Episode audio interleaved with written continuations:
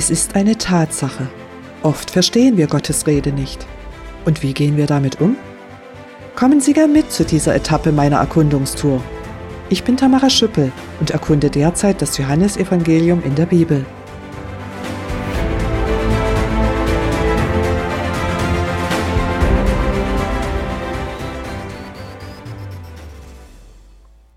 Liebevoll nimmt sich Jesus Zeit für Menschen, die ihm seine Ablehnung schon wiederholt zeigten. Diesmal versucht er, sie mit einer Geschichte aufmerksam zu machen auf Chancen und Gefahren. Ich zitiere die Bibel, Johannes Evangelium Kapitel 10, die Verse 1 bis 6. Ich versichere euch mit allem Nachdruck, wer nicht durch das Tor in den Percht für die Schafe hineingeht, sondern anderswo über die Mauer klettert, ist ein Dieb oder ein Räuber. Der Hirte geht durch das Tor zu den Schafen hinein. Ihm öffnet der Wächter am Eingang und die Schafe hören seine Stimme. Dann ruft er seine eigenen Schafe mit Namen und führt sie hinaus. Wenn er sie alle draußen hat, geht er vor ihnen her. Und die Schafe folgen ihm, weil sie seine Stimme kennen. Einem Fremden würden sie nicht folgen, sondern weglaufen, weil sie seine Stimme nicht kennen. Die Zuhörer verstanden nicht, was Jesus mit diesem Bild meinte. Zitat Ende. Das passiert uns auch heute. Oft verstehen wir Gottes Rede nicht. Wie Jesus allen Interessierten und Lernwilligen diese Bildrede doch noch deutlich macht, erfahren wir im folgenden Bibelabschnitt. Heute beschäftigt uns besonders die Reaktion der Zuhörer. Jesus hatte inzwischen erklärt, dass er sich wie jener gute Hirte um Menschen kümmern möchte. Er sagte weiter, dass er dies im Auftrag von Gott, dem Vater, tut. Und die Zuhörer? Ich zitiere Johannes Evangelium Kapitel 10, die Verse 19 bis 21. Wegen dieser Worte entstand wieder ein Zwiespalt unter den Juden.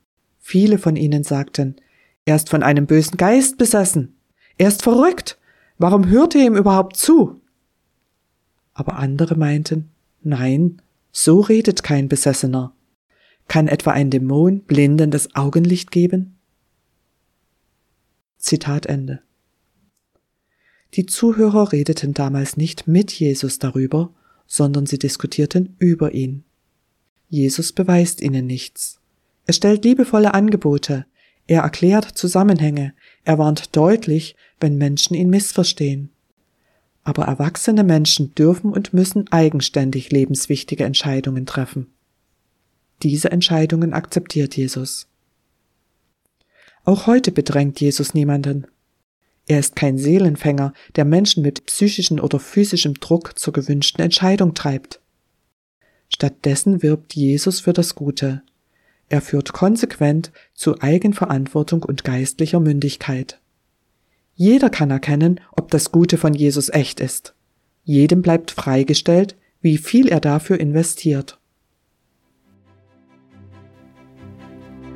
Auch mir begegnen Menschen, die Gottes Existenz und seine Barmherzigkeit in Frage stellen, weil sie all das Böse sehen und erleben. Sind Kriege, Hunger und Menschenrechtsverletzungen Gottes Schuld oder zeigen sie die Eigenverantwortung der Menschen, die Gottes gute Maßstäbe mit Füßen treten sind Naturkatastrophen und Krankheiten das, was Gott für Menschen und seine Schöpfung plante? Oder trifft uns das alles, weil Menschen von Anfang an gegen Gott rebellierten? Wir können das auf den ersten Seiten der Bibel nachlesen. Bitte machen Sie sich die Mühe und hören Sie Gott zu. Und stellen Sie sich das mal vor. Gerade hatten die ersten Menschen Gottes wunderschöne Schöpfung gründlich zerstört. Sie sind sich der Folgen längst noch nicht in vollem Maße bewusst. Da teilt Gott ihnen fürsorglich seinen Rettungsplan mit. Zwar müssen wir seitdem mit den furchtbaren Folgen der Sünde leben. Angesichts solchen Leides weinte Jesus. Aber er kam als Retter, wie Gott das versprochen hatte. Der menschgewordene Gottessohn bietet Frieden mit Gott und Wiederherstellung an. Durch Wunderzeichen zeigt er, dass das keine leeren Worte sind. Jesus lässt uns sehen, dass er für das Gute steht. Er zeigt uns auch, dass er Macht über das Böse hat. Und dann lässt er jeden nochmals frei entscheiden. Wollen wir Zeit und Ewigkeit mit Gott verbringen oder wollen wir weiter gegen Gott agieren? Wenn wir Gott nicht verstehen, können wir diskutieren bis zum Umfallen. Einige unterstellen ihm Böswilligkeit, andere zweifeln seine Existenz an. Demgegenüber interessiert sich Gott für sie ganz persönlich. Ist ihre Diskussion nur ein Vorwand, weil sie Gott nicht in ihrem Leben haben wollen? Wenn sie hingegen ernsthafte Fragen haben, möchte Jesus ihnen gern liebevoll weiterhelfen. Er verspricht nicht, dass sie Gott vollumfänglich begreifen. Jesus will sich wie ein guter Hirte um ihr persönliches Heil kümmern. Bitte nehmen Sie sich jetzt Zeit für ihn. Sprechen Sie jetzt mit ihm. Hören Sie ihm zu, statt über ihn zu reden.